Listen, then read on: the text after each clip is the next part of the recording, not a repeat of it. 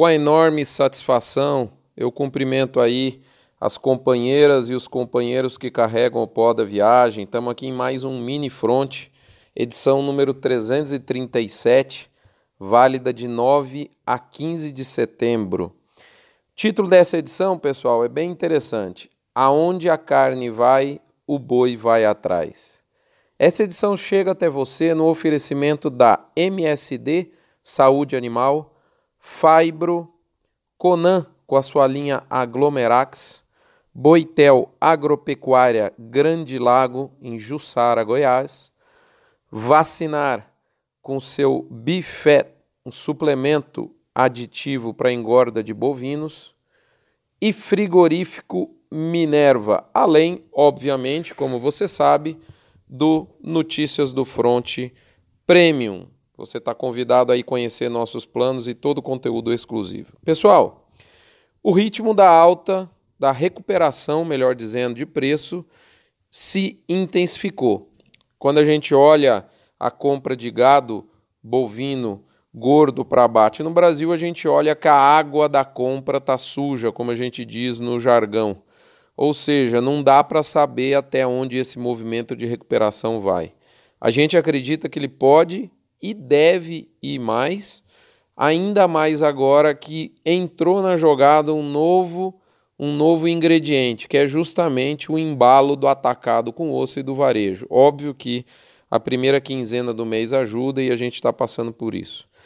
Toda essa, todo esse, esse raciocínio está muito bem explorado lá no fronte tradicional, na seção lá do B do Boi, eu aguardo por você lá.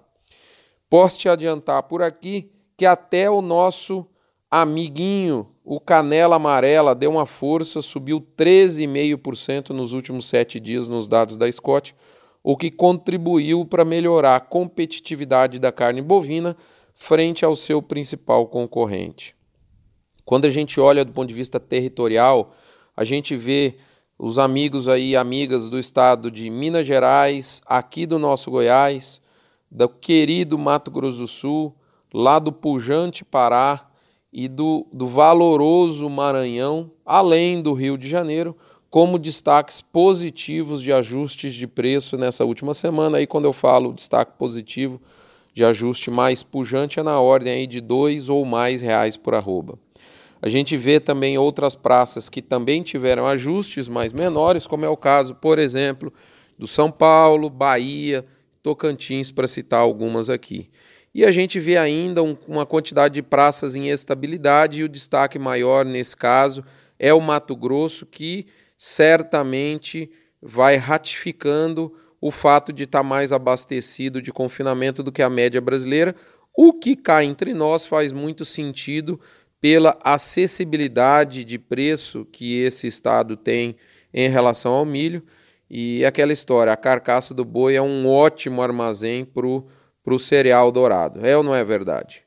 É, o que a gente percebe na prática é que aqueles locais onde não há uma tradição de engorda confinada, a dificuldade de compra é maior, é mais intensa. Exemplo, o norte do país, onde a gente vê uma recuperação nos últimos 10, 15 dias bastante importante. Do outra sorte, o Rio Grande do Sul segue sozinho na contramão do país, né, na toada de redução dos preços da arroba na verdade, do quilo vivo, como é feito lá. É, na média do Brasil, a gente segue aquele mesmo movimento que eu venho falando aqui há quinzenas, o 138,32 a gente chegou. Agora, nessa última semana, na condição a prazo e livre, aí, como vocês sabem, nos dados da grande Scott Consultoria e do IBGE, que a gente adapta e faz um monte de continha por aqui. Foi a 13 terceira semana seguida de recuperação. O indicador Exalc BMF entrou na jogada finalmente, estando aí apenas 50 centavos abaixo da máxima de 2018, e isso refletiu na bolsa, que a gente viu o contrato de outubro é, bem perto aí do seu recorde do ano, ele girou vários dias ao redor dos 153.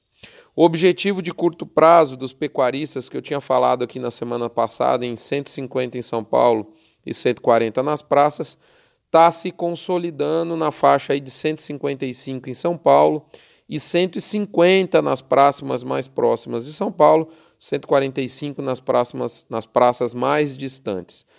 Esse é o desejo endossado, desejo dos pecuaristas, desejo esse que está endossado pelo encurtamento importante dos diferenciais de base que a gente tem visto nas últimas semanas. Do outro lado, enquanto isso, no outro elo, o elo da cria, a gente percebe aí que os produtores mais tecnificados estão entrando no pico da safra de bezerros e acabaram de fechar o famoso e desejado carimbo 8. Você faço, finalizo por aqui deixando um convite para você ir lá no fronte tradicional é, onde você vai poder entender um raciocínio nosso com relação às consequências do, do, atentado ao candidato Bolsonaro no mercado financeiro. O que, que isso quer dizer? Qual foi a, a consequência no mercado financeiro e o que, que isso quer dizer? E o que tem a ver com o nosso mercado no médio e longo prazo? Você vai ver também no fronte tradicional porque aquela frase é, aonde a vaca vai e o boi vai atrás, deveria ser alterada para a frase que dá título a esse fronte, né? ou seja, aonde a carne vai, o boi vai atrás. Esse fronte tradicional vai ser disponibilizado em ambiente de podcast para agregador somente na próxima quinta-feira. Ele está disponibilizado lá no site né, para os assinantes de imediato e o mini front da mesma forma disponibilizado de, de imediato. Aqui no agregador, se você está escutando pelo agregador, você não assinante vai ter acesso a partir da próxima quinta-feira. Aos assinantes que queiram escutar o podcast, ele vai estar disponível no agregador. É, é, desculpe, aos assinantes que queiram escutar o podcast, né, ele está disponível de imediato lá pelo seu browser e a gente recomenda que você faça isso em ambiente de internet Wi-Fi. Um abraço, muito obrigado. Até a próxima quinta, dia 13, quando eu vou disponibilizar eh, o front tradicional para os não assinantes, ou até a próxima semana com o mini front. Fiquem todos com Deus.